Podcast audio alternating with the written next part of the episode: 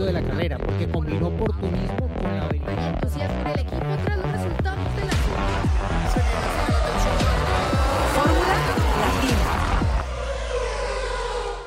¿Qué tal amigos de Fórmula Latina? Hoy de nuevo estamos con Respondemos tus preguntas. Eh, será el último hasta que regresemos previos al Gran Premio de Bélgica. ¿Quién sabe? Si, si algo extraordinario ocurre, puede que no, pero hoy tenemos varias preguntas suyas y empezamos a responderlas ahora mismo. Hola amigos de Fórmula Latina, yo soy Miguel desde la ciudad de Ibagué, Colombia. Mi pregunta para el día de hoy es cómo y quién programa las estrategias para usar en carrera. Muchas gracias, un abrazo, feliz día para todos. Bueno, Miguel, gracias por tu pregunta. Creo que lo comentábamos un poco en el episodio a principios de esta semana, ¿no? No es, no es que haya una sola persona, pero sí hay una última persona que es la que hace el llamado y que lo comunica al ingeniero de carrera, que es quien le indica al piloto cuándo tiene que parar y cuándo no. Eh, habrán escuchado ustedes, por ejemplo, en el pasado Gran Premio de Hungría, en un momento dado le dan la orden a Sainz de parar y él no para, ¿no? Pero claro, eh, no escuchamos todas las radiocomunicaciones y la indicación vino un poco para presionar la parada en boxes de Russell, que al final la hicieron y ellos, por supuesto, hicieron lo contrario. Justo antes de que llegara a la entrada del carril de boxes, le dijeron a Sainz, stay out. Y a veces ni siquiera hay necesidad de esto, sino que le dicen opposite eh, fulano, el que vaya adelante y Mm. hacen lo contrario. Pero esto lo hacen con base en una cantidad de información que tienen tanto en la pista como en la sede del equipo. Eh, mucha gente, me acuerdo que en McLaren se llamaba Mission Control y algunos otros equipos creo que lo llaman igual, que es como una sala estilo NASA, donde están una cantidad de ingenieros y un buen grupo de estos tienen que ver con la estrategia de carrera, justamente están retroalimentados con Muchos todas las señales de, sí, todas las señales de, del circuito, más la transmisión de televisión, más todo lo que ellos puedan ver y que les alimente de información para poder tomar la decisión que ellos consideren sea la más correcta posible, ¿no? Aparte porque no es una decisión que se basa solamente en el rendimiento propio y del equipo, sino que se ve afectada por las decisiones de los demás. Entonces, intentan todo el tiempo, de alguna forma, calcular qué va a pasar con los demás también para todas esas variables introducirlas en su modelo de simulación que se va recalculando de forma permanente, ¿no? O sea, la estrategia no es eh, eh, algo estático, es algo que va cambiando y se va recalculando vuelta tras vuelta. Y que, por ejemplo, en el caso del Gran Premio de Hungría, cambió radicalmente entre las vueltas de formación en parrilla y el inicio de la carrera, ¿no? Ya les contábamos que Red Bull tenía la idea de arrancar la carrera con el neumático duro, con Checo y Max un décimo y décimo en la parrilla, pero lo que vieron en las vueltas de formación los llevó a decir, esto no va a funcionar, estrategia nueva, hagámosla de cero, y mm, pues tenían allí obviamente en el pitbull, que no está en todas las carreras, pero estaba este fin de semana Hannah Schmitz, que es la ingeniera jefe de estrategia, que ella pues también tendrá un poco más esa última palabra en, en cuanto a esas decisiones en el circuito, pero que está apoyada por un grupo de gente muy, muy importante, eh, sin el cual pues no tendría tantos elementos para tomar la decisión más informada posible. Exacto. Bueno, muy completo tu, tu explicación, ¿no? De, de esa información que el jefe de estrategia se nutre, porque vos estás apuntando a, a lo más importante que es la decisión en el momento, cómo van cambiando las cosas, cómo cambia la, la situación en carrera, la decisión que yo tengo que tomar, que es lo que en definitiva termina resultando en, en si te equivocas o no. Pero esta, esta gente que ya se está nutriendo de información desde el primer momento en el que el auto sale a pista el viernes, ¿no? Porque ahí empieza a llegar el dato de cómo se comporta cada neumático, cómo es la temperatura, qué pasa con el clima, cuál es la humedad. O sea, además de las reuniones que se hacen, que algunas de ellas pedacitos se pueden ver incluso en la serie que, que vemos en Netflix, cuando se juntan incluso con los pilotos y están todos conectados y comparten la opinión de lo que siente cada uno, sobre todo los pilotos, que eso también es información que va al que planifica la, la estrategia, además de los datos del auto, ¿no? Y después, de acuerdo a la importancia del piloto, es eh, también eh, la, la, posibilidad que le dan los equipos de escucharlo o no escucharlo, o de tomar en cuenta su opinión o no. ¿no? De acuerdo a la eso- trayectoria y al eso peso es- que tenga cada uno, es si se toma en cuenta lo que dice o no. Sí, y, y a lo persuasivo que puede hacer al final, ¿no? Porque creo que más que el peso es, por ejemplo, el poder de persuasión de Sainz en Ferrari es mucho mayor que el poder de persuasión de Leclerc, ¿no? Y eso hemos tenido creo que dos ejemplos claros en los que Sainz, bueno, una vez que les dijo stop inventing, no era exactamente la estrategia de parada en boxes, pero era un poco la estrategia del equipo para intentar ganar la carrera. Y él les dijo stop inventing, o sea, dejemos de inventar. Y en Mónaco sí les dijo al equipo, no, no, no, no voy a parar, no voy a montar intermedios, yo voy a ir derecho a los de seco. Y eso le permitió acabar la carrera segundo detrás de Checo, ¿no? Mientras lo que mejor- Leclerc sí siguió la instrucción del equipo y acabó fuera del podio después de haber estado liderando la carrera. A lo mejor Charles empieza ya a cuestionar si debe realmente de seguir haciendo caso al equipo o también empezar a levantar la mano como lo hace Carlos. Mencionabas a Hanna de Red Bull, en el caso de Ferrari se llama Iñaki Rueda, el ingeniero de estrategia, que es un eh, ingeniero español, ¿no? Sí, ya lleva bastante tiempo y claro, ahorita obviamente todo el mundo eh, los ojos en él como si él fuera el dice, "Este último ya, culpable", por- claro. porque sigue allí, pero, pero bueno, también ha sido responsable de otras grandes decisiones que le han ganado carreras a la escudería Ferrari, ¿no? Entonces, Exactamente. no creo que e, en, en un tema como ese, pues no, no creo que sea una sola persona, ¿no? Y creo no que, todo pues, es blanco y negro. Vamos Exacto, y Ferrari ¿no? estará probablemente revisando eh, sus herramientas, no solo la gente, sino también sus Mm. herramientas y si realmente se están nutriendo de la forma correcta para poder tomar las mejores eh, decisiones posibles, ¿no? Pero sí, es un aspecto fascinante, la estrategia y, y, y para Porque, que... como decías, ¿cómo se digo, no solo es de nuestro- personas, sino también son softwares, ¿no? O sea, son softwares que utilizan Sí, y que van que decía, desarrollando el- y que... El sí, software sí, de sí. simulación, ¿no? Y, y que tiene Sí. una cantidad de cosas que están corriendo, me acuerdo... Claro. en la temporada 2000, bueno, 2020, cuando se canceló el Gran Premio de Australia, el jueves en la tarde, como hacía tiempo no había carreras, el jueves en la tarde, el equipo Mercedes, sin los autos en pista, estaba corriendo una simulación de la carrera con James Bowles, que es el hombre de ingeniería que a veces lo enfocan que le tiembla al pie como a Christian Horner, ahí cuando está apoyado en el muro de pits. Él estaba yo, pues, como no había realmente tráfico en el pit lane y estaba todo libre, pues me acerqué y estaban corriendo la carrera internamente para ellos de alguna forma volver a tomar la práctica de algo que llevaban varios meses sin hacer, ¿no? Esto habla un poco de, de la atención al detalle, de, de que la práctica hace el maestro, bueno, ellos lo tienen muy claro y en todo sentido eso, eso aplica y cuando se opera al nivel de Fórmula 1, pues ni hablar, ¿no? Y lo que iba era recomendar, se me olvidó el nombre de quien nos envió la pregunta, Miguel, perdón. Ahí en el canal de YouTube de Fórmula 1 creo que está, es, si no me equivoco, el Gran Premio de España de 2020, este en el que hicieron una parada adicional con Hamilton y le ganaron la carrera a Verstappen. Bueno, todo eso está documentado con los audios de la gente que estaba en Brackley, en la sede del equipo, más los que estaban en la pista. O sea, es, es increíble ese video. Búscalo, que seguro que por ahí está, desde el Gran Premio de España, si no me equivoco, de 2020. Imperdible. Perfecto. Bueno, pues vamos a otra pregunta. Hola amigos de Fórmula Latina, mi nombre es Renzo, soy de Cusco, Perú, y en realidad quisiera hacerles dos preguntas. La primera es, si fueran pilotos de Fórmula 1 por un fin de semana completo, ¿en qué circuito les gustaría correr? Y la segunda es, si han seguido o siguen algún piloto peruano en la historia. Gracias Juan, Giselle, Diego y Cris, un fuerte saludo. Hola Renzo, gracias por tu pregunta. Bueno, a ver, si yo fuera piloto, ¿qué circuito me gustaría manejar?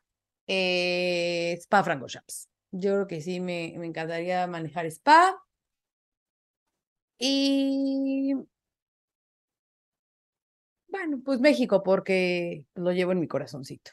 Pero sí, Vale. pues Spa, por, obviamente por lo histórico, por lo que es, por las curvas, por la velocidad, por, por eso.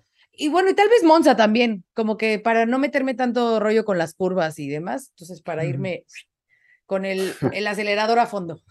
Pero se llega rápido a las curvas de Monza. Pero bueno, yo, eh, dos circuitos. Uno, Suzuka, que, que me Mm. gusta mucho. Y el otro, que lo van a tener que buscar. Los memoriosos seguramente lo tendrán por allí, pero los otros tendrán que buscar. Busquen circuito número 15, Autódromo de Buenos Aires, que en algún momento corrió la Fórmula 1. El circuito 15, el dibujo 15 del Autódromo de Buenos Aires, ¿Qué tiene de especial?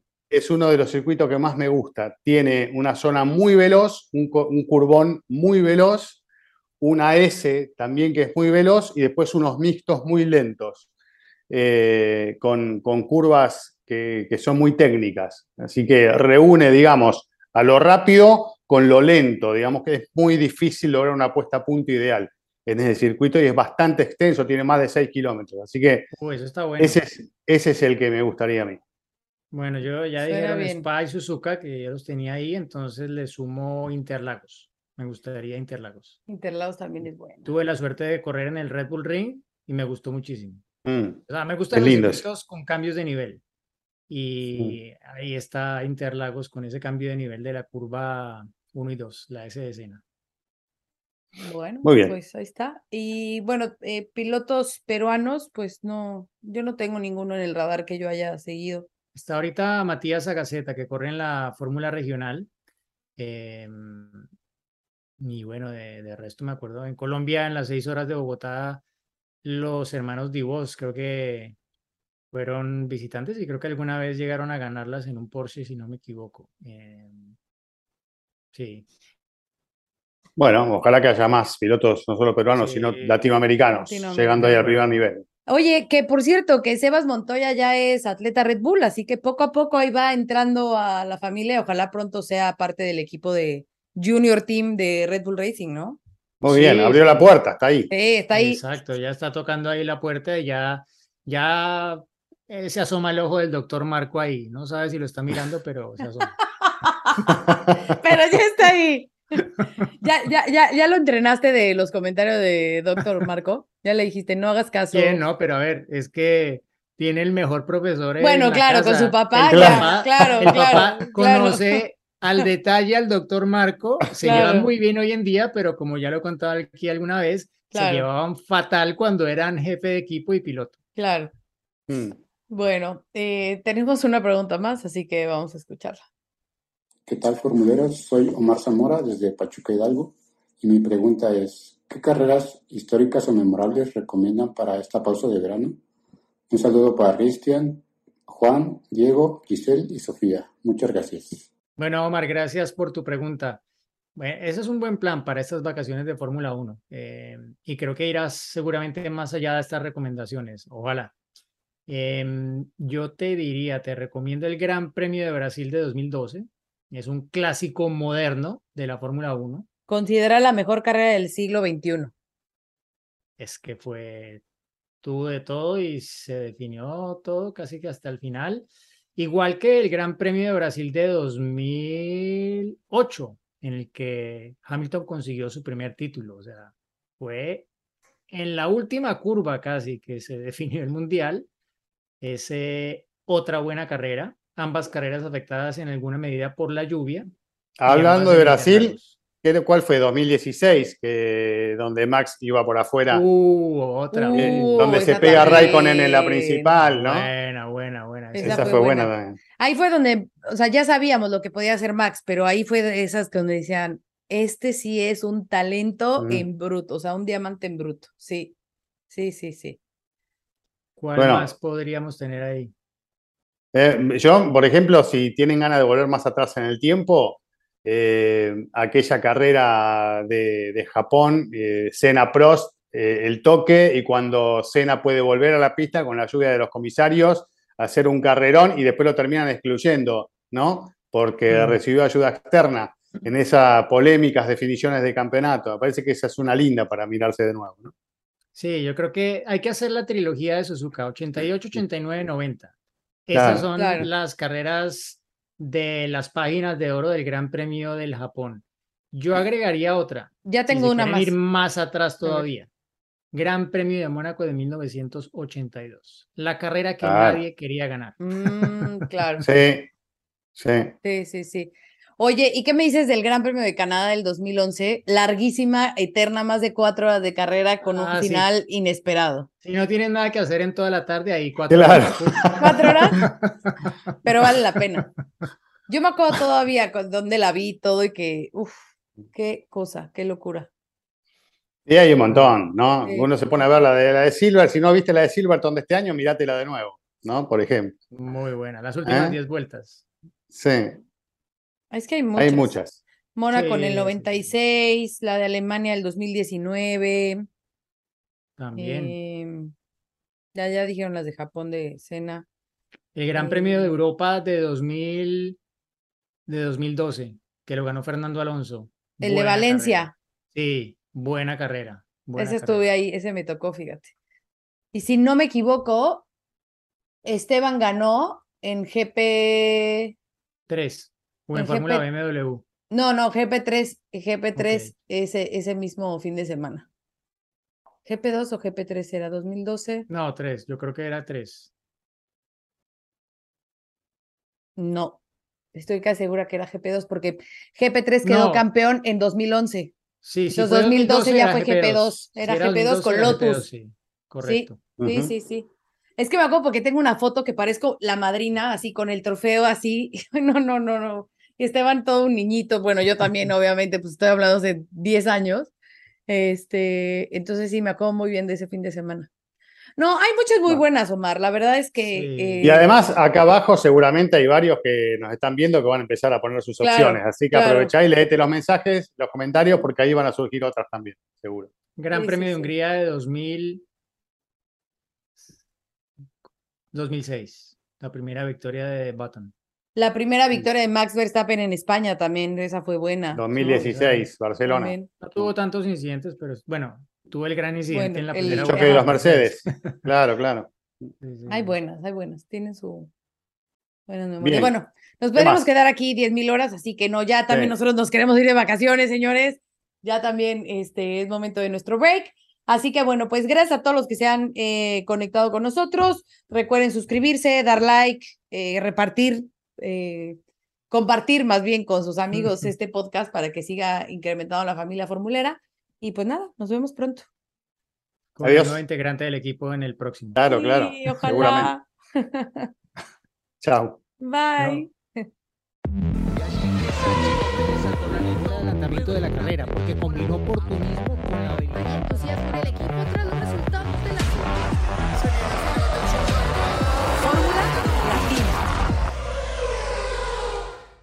is Ryan here, and I have a question for you. What do you do when you win? Like, are you a fist pumper? A woohooer, a hand clapper, a high fiver. I kind of like the high five, but if you want to hone in on those winning moves, check out Chumba Casino. At chumbacasino.com, choose from hundreds of social casino style games for your chance to redeem serious cash prizes. There are new game releases weekly, plus free daily bonuses. So don't wait. Start having the most fun ever at chumbacasino.com. No purchase necessary. Group. Void were prohibited by law. See terms and conditions. 18 plus.